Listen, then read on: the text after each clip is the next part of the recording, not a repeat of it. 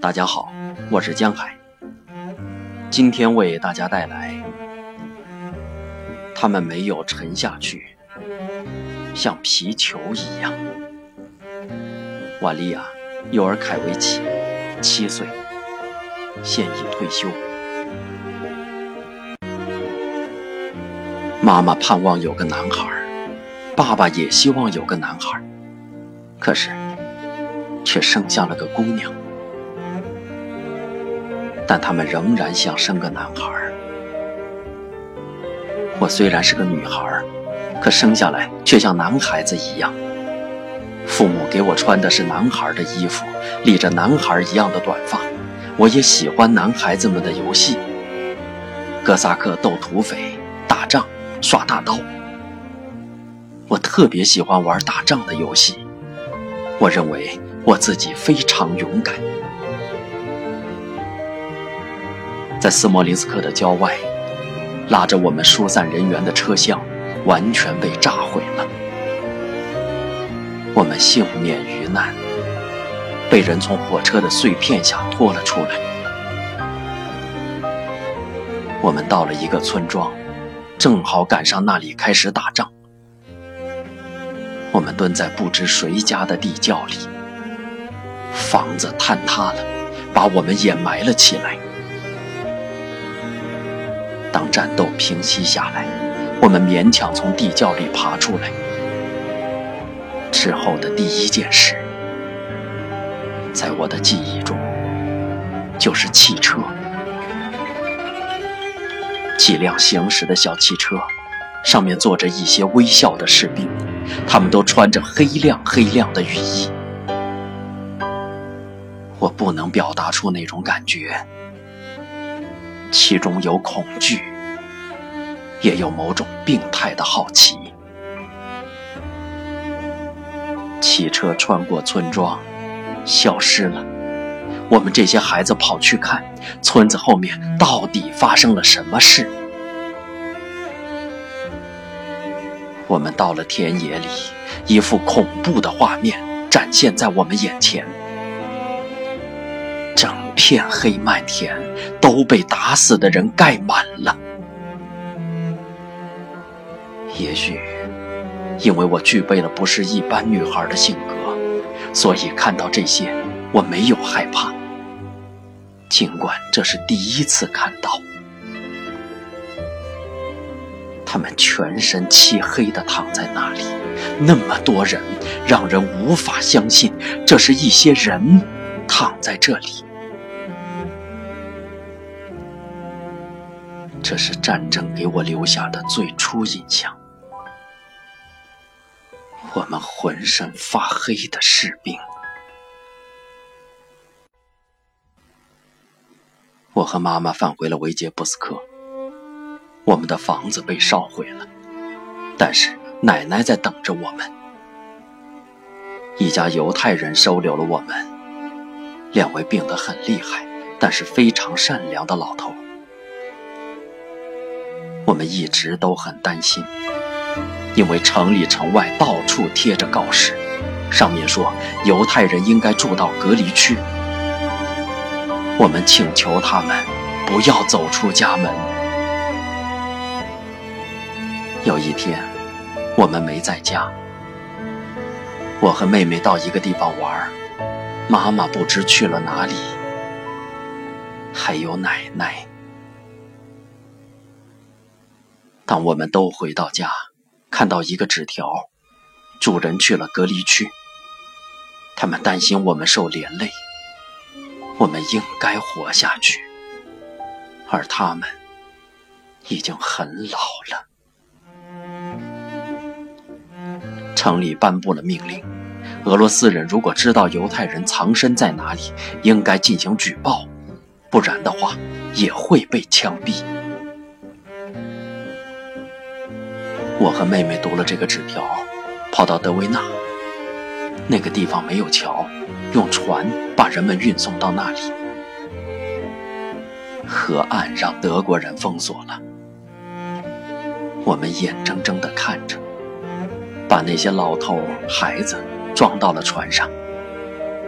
小船行到河中心，就被推翻了。我们找了好久，没有看到我们的老头。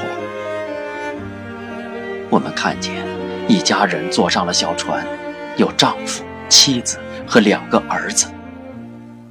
当小船翻了的时候，成年人立刻沉到了水底，而孩子一直在漂浮。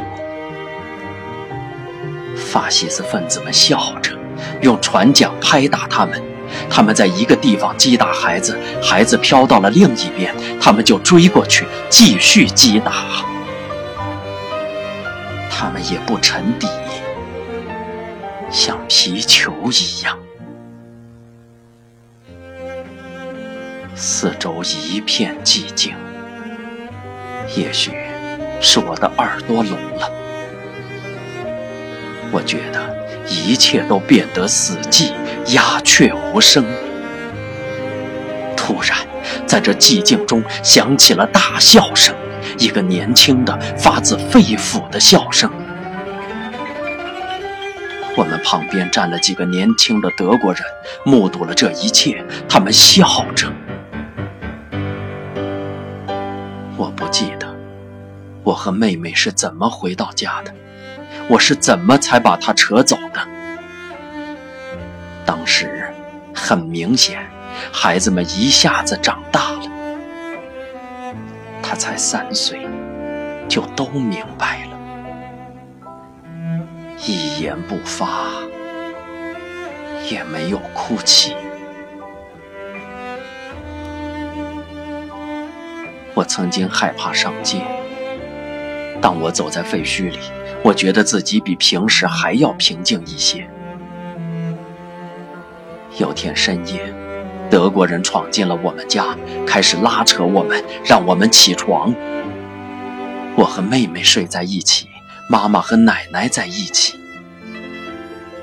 德国人把我们驱赶到街上，不让带任何东西，而当时已经入冬了。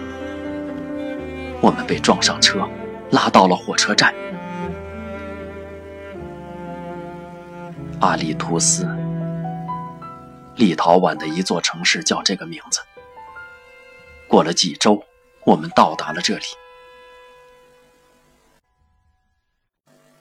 在车站上，我们被命令排成了长队。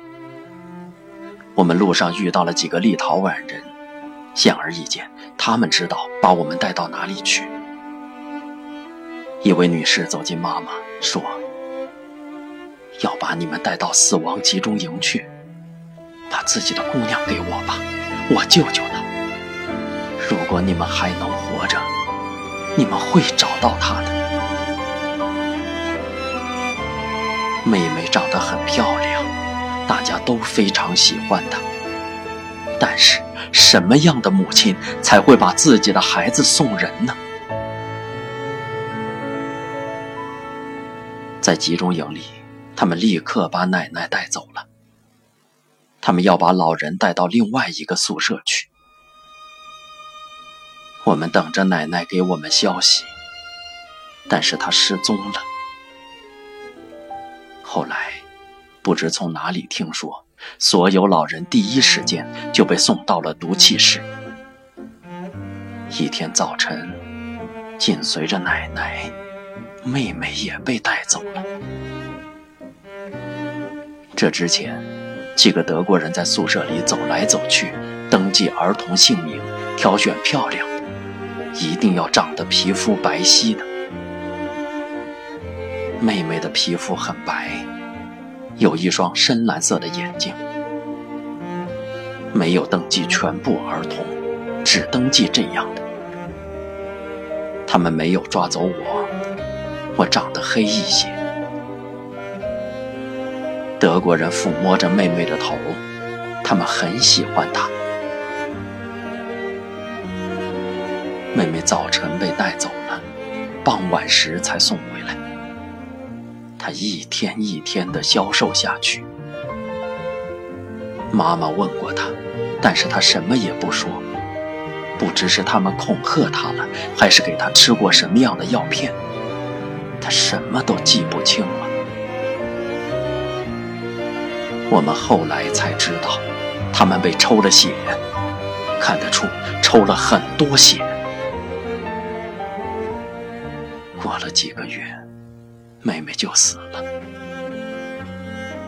她是在早晨死的。当时他们又来带小孩，她已经死了。我非常喜欢自己的奶奶，因为爸爸和妈妈去上班的时候，我一直跟他在一起。但是我们没有看到他死。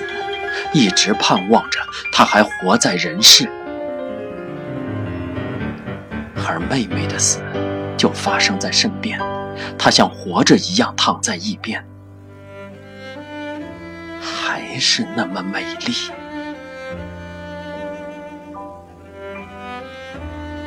隔壁的宿舍里住的是奥尔洛夫女人，她们都穿着皮大衣，她们的大衣都很肥大。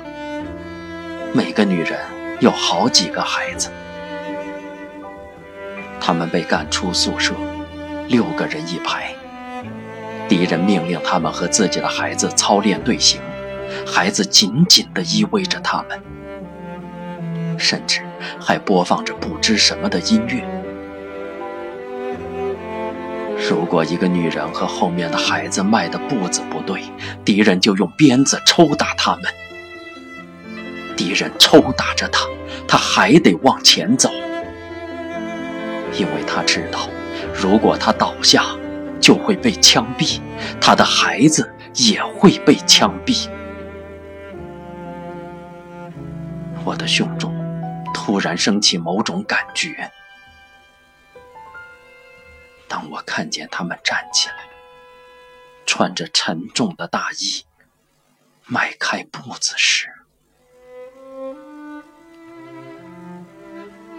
成年人被赶去干活他们从涅曼河里运原木，把他们拖到岸上，很多人都死在了河里。有一次，领班抓住了我，把我也塞到去干活的队伍里。这时，从人群中跑出一个老人，他把我拉开，站到了我的位置。傍晚时，我和妈妈想去感谢他。我们没有找到他。人们说，他死在了河里。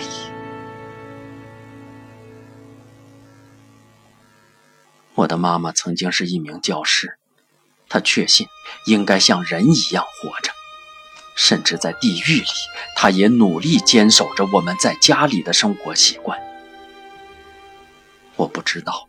他在哪里洗衣服？什么时候洗？但是我身上穿的衣服始终是干净的，是清洗过的。冬天，他用雪洗衣服。他从我的身上脱下所有衣服，我就坐在被窝里，他就去洗。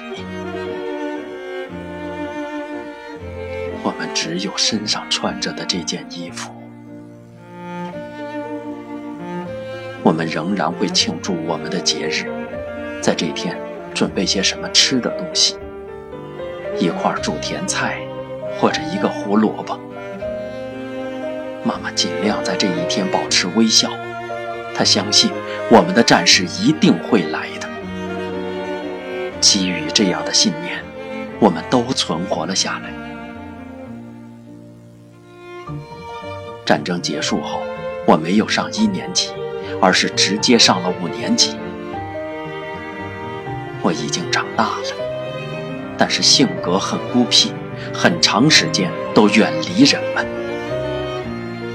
整个一生，我喜欢孤独。人们让我感受到压力，我很难和他们相处。我内心有什么秘密，也不能和人们分享。当然妈妈发现了我的变化，她努力吸引我，营造节日气氛，不忘记给我过命名日。我们家不断有客人来，都是她的朋友。称呼我的熟人都是女孩，我很难理解这一点，而她却愿意靠近人群。我想象不到妈妈有多么爱我，是妈妈用爱再一次拯救了我。